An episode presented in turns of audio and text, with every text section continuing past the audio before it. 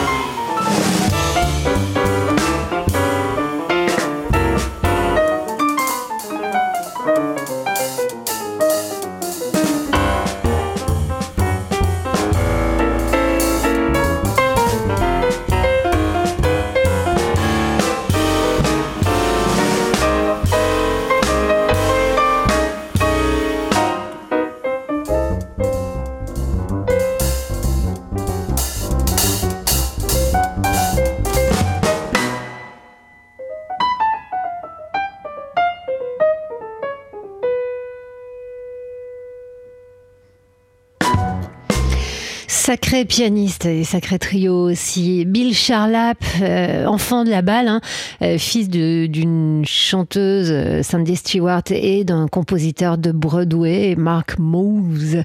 Charlap, il a baigné dans ce répertoire, dans cet univers, et il ne cesse, album après album, de le revisiter. C'était ici cool.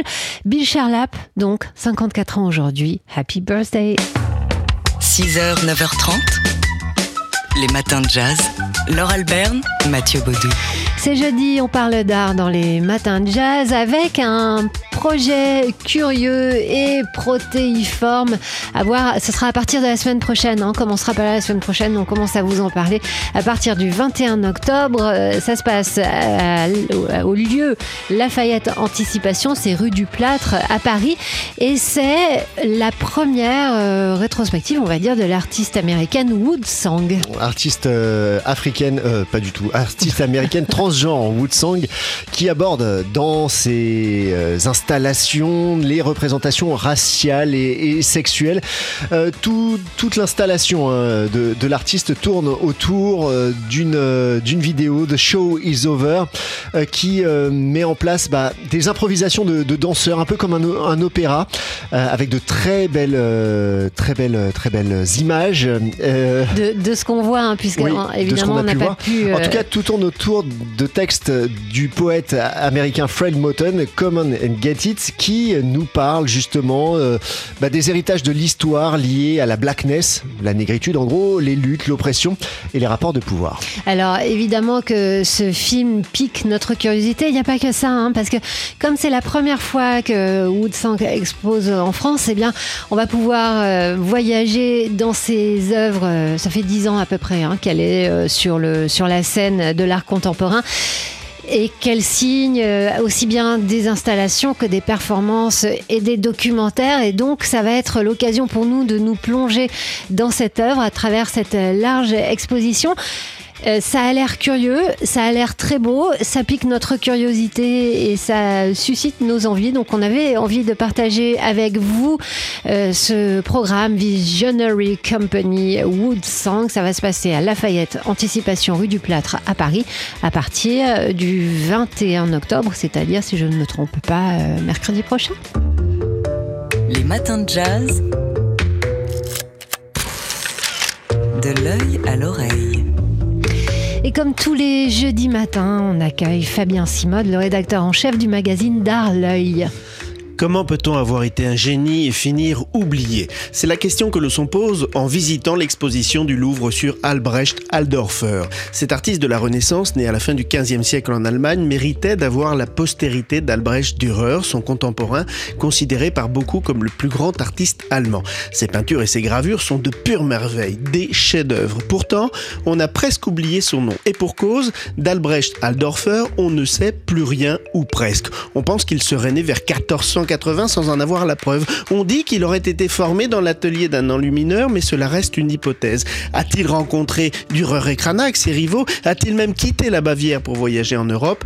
Toutes ces questions demeurent sans réponse. Pourtant, l'artiste a connu de son vivant un succès certain. Social d'abord, puisqu'il a fini par être nommé maire de sa ville de Ratisbonne en 1528. Artistique ensuite, puisque ses peintures et ses gravures ont été collectionnées par les personnes les plus puissantes de son temps, à commencer par l'empereur Maximilien Ier en personne. Elle se vendait si bien ses œuvres qu'Aldorfer a fait fortune, comme en témoigne l'inventaire de ses biens après décès. Mais visiblement, si l'argent ne fait pas le bonheur, il ne fait pas non plus la postérité. La preuve, 30 ans après la disparition de l'artiste en 1571, on ne savait déjà plus déchiffrer sa signature. Ceci pour plusieurs raisons. Premièrement, Aldorfer a été éclipsé par Dürer. Difficile, en effet, d'exister dans l'ombre du plus grand peintre de la Renaissance. Deuxièmement, alors que Dürer a mis en place une stratégie pour rester dans l'histoire en écrivant lui-même sa propre histoire, Aldorfer s'est semble-t-il contenté de vivre tranquillement du commerce de ses œuvres. Mais ce n'est pas tout. Alors qu'il venait d'être redécouvert à la fin du 19e siècle, Aldorfer a été récupéré dans les années 1930 par le Troisième Reich qui a vu en lui le précurseur du paysage allemand. Si la lecture est juste, elle a frappé du saut nazi Aldorfer qui n'a presque plus été exposé ensuite. Comble de la malchance, l'exposition aujourd'hui au Louvre n'a failli pas ouvrir en raison de la crise sanitaire et économique. On a frôlé l'or, la malédiction Aldorfer. Mais réjouissons-nous, l'exposition a bien lieu et c'est une bénédiction de redécouvrir cet illustre, mais alors illustre inconnu ce matin qui s'appelle, je vous le rappelle, Albrecht Aldorfer. À voir donc au musée du Louvre. Merci Fabien Simode. Les matins de jazz. De l'œil à l'oreille. Avec Fabien Simode, rédacteur en chef du magazine d'art L'œil, comme tous les jeudis matins. Et Fabien, vous nous arrivez aujourd'hui avec une double bonne nouvelle. Oui, la collection Pinot, qui n'a pas pu être inaugurée au printemps, ouvrira ses portes fin janvier dans l'ancienne bourse du commerce à Paris. Cette inauguration sera suivie quelques jours plus tard, début février, par celle du nouvel espace de la Fondation Pernod Ricard, euh, près de la gare Saint-Lazare. Voilà qui confirme l'attractivité artistique de Paris, qui devrait redonner des couleurs au monde de l'art en France qui en a bien besoin cet automne. Et puis, euh, c'était une volonté du président Macron. Oui, l'Assemblée nationale a voté à l'unanimité la restitution de 26 objets au Bénin et d'un sabre au Sénégal. Alors bien sûr, c'est aux grand dames des défenseurs du patrimoine qui réclamaient de les conserver en France. Mais cette loi est en réalité d'une portée réduite, nous dit le journal des arts, car elle ne fixe pas de cadre général aux restitutions automatiques qui était préconisé dans le rapport SAR-Savoie remis en 2019 au président, rapport qui vous vous souvenez, avait fait polémique en France et en Europe. Alors, euh, pour le week-end, on sait qu'on va avoir du mal à sortir le soir. Alors, pour la journée, vous avez un concert. Ah bah pour ce week-end, il faut aller voir Martin Barré pour deux raisons. C'est au Centre Pompidou. C'est l'un des plus grands artistes abstraits ou l'un des plus importants, intéressants artistes abstraits de l'après-guerre qui a travaillé de 1955 jusqu'aux années 1990. Et pour une autre bonne raison, c'est que c'est l'un de ces tableaux qui est présent euh, dans l'exposition qui a inspiré la pièce de théâtre Art de Vous savez, c'est une merde blanche. Voilà, cette merde, entre guillemets, qui n'en est pas une, c'est un chef-d'œuvre. Allez dans l'exposition. Martin Barré au Centre Pompidou jusqu'au 4 janvier. Et d'autres expos dans le magazine L'œil dont vous êtes le rédacteur en chef, Fabien Simode. 6h, 9h30, les matins de jazz. Laure Alberne, Mathieu Baudou. Le quotidien La Croix propose une série de reportages aux États-Unis à l'occasion des prochaines élections présidentielles et on vous emmène euh, en lisant euh, des, articles que vous pouvez trouver sur le site lacroix.fr en Caroline du Nord où la ville d'Eichville veut indemniser ses habitants noirs pour l'esclavage. Une série de, reportages de l'envoyé spécial euh, du journal Gilles Biasset hein, qui a intitulé ce, carnet de, de route Breakfast in America dans le contexte donc de la présidentielle américaine. Nous sommes donc à Asheville en Caroline du Nord qui a décidé, et c'est un, long un sujet d'un long débat hein, aux États-Unis, de euh, rémunérer, de euh, donner des réparations aux descendants d'esclaves africains américains. Alors ça fait souvent qu'on euh, vous parle, pardon, ça fait plusieurs fois qu'on vous parle de ce sujet dans les matins de jazz. Ici, on est vraiment dans le concret.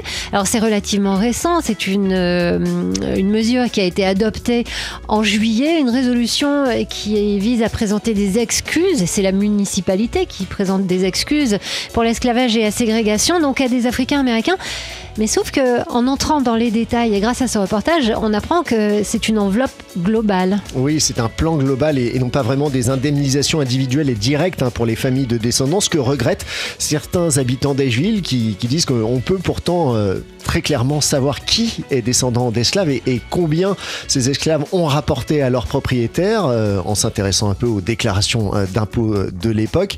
Voilà, le débat est toujours très vif de toute façon, même dans une ville progressive comme, comme comme, Asheville qui a prospéré hein, de, au eh temps de l'esclavage. C'est ça, si Asheville s'appelle Asheville, c'est qu'elle tient son nom de Samuel H. C'était euh, le euh, maître euh, des lieux hein, qui, tenait la, propriété, la plantation à l'époque bah, sur cet emplacement. Même le, le, gouverneur de, de l'État de Caroline du Nord à la fin du XVIIIe siècle.